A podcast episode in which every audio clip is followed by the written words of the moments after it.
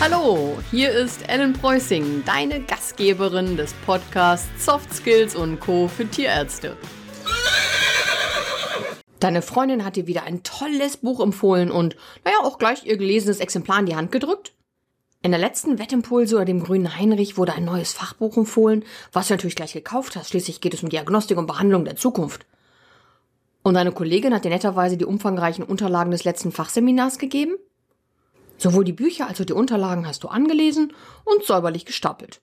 Jetzt liegen sie aber auf dem Nacht- oder Wohnzimmertisch und warten auf die nächste Lesesession. Daneben liegt vielleicht noch ein weiteres Buch, bei dem du es ebenfalls nur bis Seite 24 geschafft hast. Kommt dir das bekannt vor? Du steckst vielleicht einige Stunden ins Lesen und Durcharbeiten von Büchern oder Unterlagen, aber trotz dieser vielen Lesestunden kommst du doch nicht wirklich zu den erwünschten Erkenntnissen? Du weißt natürlich, dass es viel sinnvoller wäre, nur ein einziges Fachbuch vorzuknüpfen, aber es fällt dir schwer, auf die anderen so wichtigen und wärmstens empfohlenen zu verzichten? Schließlich war erst ein entsprechender Fall vor ein paar Tagen in der Praxis und du möchtest schließlich gut vorbereitet sein, äh, falls das wieder passiert. Aber die Fortbildung der Freundin, die war ja offenbar auch so unglaublich gut und auch praxisrelevant. Ist deine Erklärung, dass du für alles offen sein und nichts Wichtiges verpassen möchtest?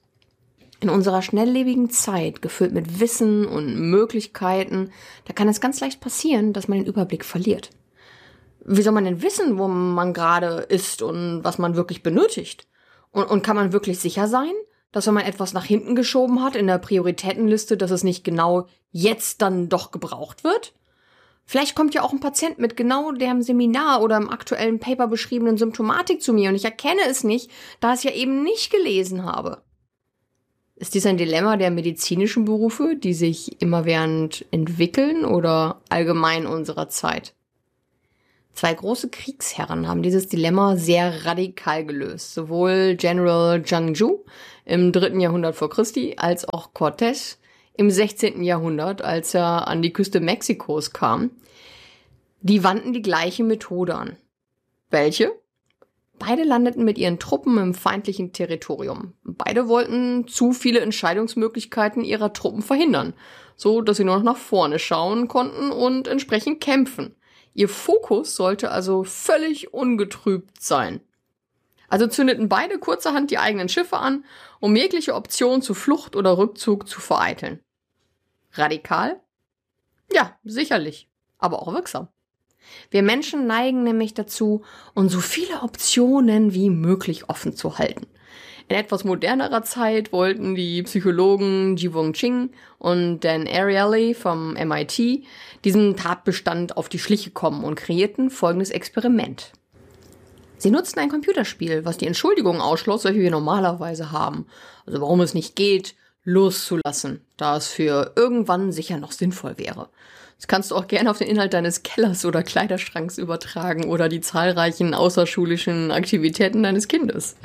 Teilnehmer waren die Studierenden der MIT, die man sicher als sehr intelligente Menschen bezeichnen kann. In dem Computerspiel konnten sie echtes Geld gewinnen, was hinter drei Türen auf dem Bildschirm verborgen war.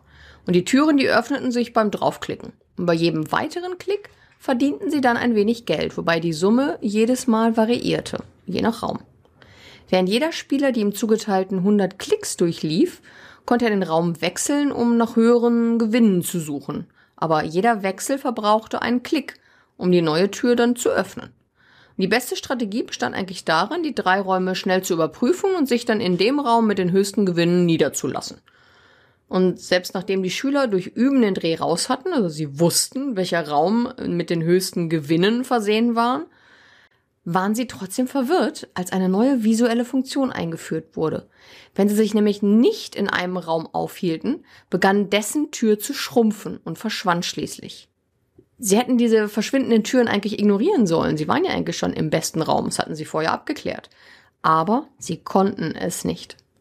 Sie verschwendeten so viele Klicks damit zurückzueilen, um die Türen wieder zu öffnen, dass ihr Ergebnis um glatte 15 Prozent sank. Selbst als die Strafen für das Wechseln härter wurden und abgesehen vom Verlust eines Klicks dann auch noch eine Bargeldgebühr zu bezahlen war, verloren die Studenten weiterhin Geld, indem sie verzweifelt versuchten, immer wieder diese Türen offen zu halten. Aber warum hingen sie so sehr an diesen Türen? Die Spieler, wie wahrscheinlich auch du, wenn du verschiedene angelesene Bücher, ungetragene Kleidung im Kleiderschrank oder verschiedene offene Einladungen zur gleichen Zeit hast, die würden wahrscheinlich sagen, dass sie sich nur zukünftige Optionen offen halten wollten. Aber ist das der wahre Grund? Im Spiel gingen die Psychologen noch einen Schritt weiter. Die Spieler konnten nämlich, selbst wenn eine Tür vom Bildschirm verschwand, sie wieder erscheinen lassen. Wann immer sie wollten. Gratis. Aber selbst wenn sie wussten, dass es nichts kosten würde, die Tür wieder erscheinen zu lassen, versuchten sie immer noch krampfhaft das Verschwinden von Türen zu verhindern. Offenbar ging es also gar nicht so sehr darum, die Flexibilität in der Zukunft zu erhalten. Was die wirkliche Motivation zu sein schien, war der Wunsch, den unmittelbaren Schmerz zu vermeiden, wenn sich eine Tür schließt.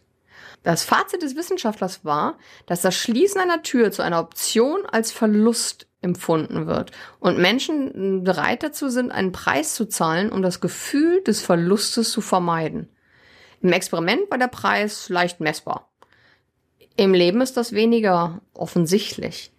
Oder kennst du eine Währung für vergeudete Zeit oder verpasste Chancen? Wenn du als Tierärztin fachlich sehr gut werden willst, so wirst du viel Zeit investieren.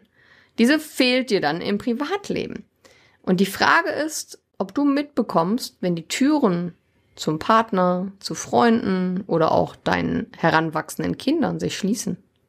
Es passiert vielleicht sehr langsam, aber es passiert. Es hat sich im Englischen inzwischen ein Begriff dafür geformt, wenn man auf zu vielen Hochzeiten tanzt, und das ist das FOMO, das Fear of Missing Out. Also die Angst, etwas zu verpassen. Also aus eigener Erfahrung kenne ich dieses Gefühl auch sehr gut, wenn es um Weiterbildung, manchmal sogar auch nur einen Podcast oder ein neues Buch geht. Ich möchte das dann am liebsten sofort haben, lesen oder hören. Im nächsten Schritt denke ich dann aber darüber nach, wie das in meine derzeitige Prioritätenliste oder auch meine Zeitplanung passt und treffe basierend darauf dann eine wesentlich ausgewogene und bewusste Entscheidung. Zugegebenermaßen, der erste Reflex, der verschwindet nicht vollständig. Man möchte also immer erstmal dahin springen. Was kannst du also auch tun? Konzentriere dich auf das, was du hast und nicht das, was dir fehlt. Schreibe deine Gedanken auf in einem Journal, also halte sie schriftlich fest. Bemühe dich bewusst, Arbeit auf ihre Notwendigkeit zu überprüfen und vielleicht auch abzugeben. Überdenke deine Freizeitaktivitäten und deinen Freundeskreis mit allen Verpflichtungen und überlege, ob da nicht auch Schiffe liegen, die vielleicht eher verbrannt werden könnten. Vor allem dann, wenn sie dir seit längerem eher Energie rauben als geben und sei da wirklich sehr ehrlich mit dir. Und ganz wichtig, sei dankbar für das, was du hast. Und denk daran, dass jede offen gehaltene Option dir auch mentale Energie und Zeit raubt. Schön wäre natürlich auch, wenn dir von außen, zum Beispiel durch mehr soziale Kontrollen für Überforderung geholfen würde. Aber um sich nicht abhängig davon zu machen, empfehle ich dir lieber bei dir selber anzufangen. Und zwar heute noch. Viel Erfolg! Möchtest du schneller vorankommen? Schau bei der Wettakademie vorbei. Hier dreht sich alles um Soft Skills, Kommunikation, deine Persönlichkeit und die Person in deinem Umfeld. Und auch um Personalführung für die Chefinnen unter euch. Der Trick ist, dass Inhalte alltagstauglich in kleinen Dosen und über einen längeren Zeitraum verabreicht werden. Neugierig? Schau auf der Webseite vorbei. ellenpreußing.com Teste zwei Wochen gratis oder schreib dich einfach in den Newsletter ein und komm in den Genuss freier Webinare und Minikurse. Die Links findest du unter dem Podcast. Ich freue mich, dich auch nächste Woche wieder begrüßen zu dürfen. Tschüss!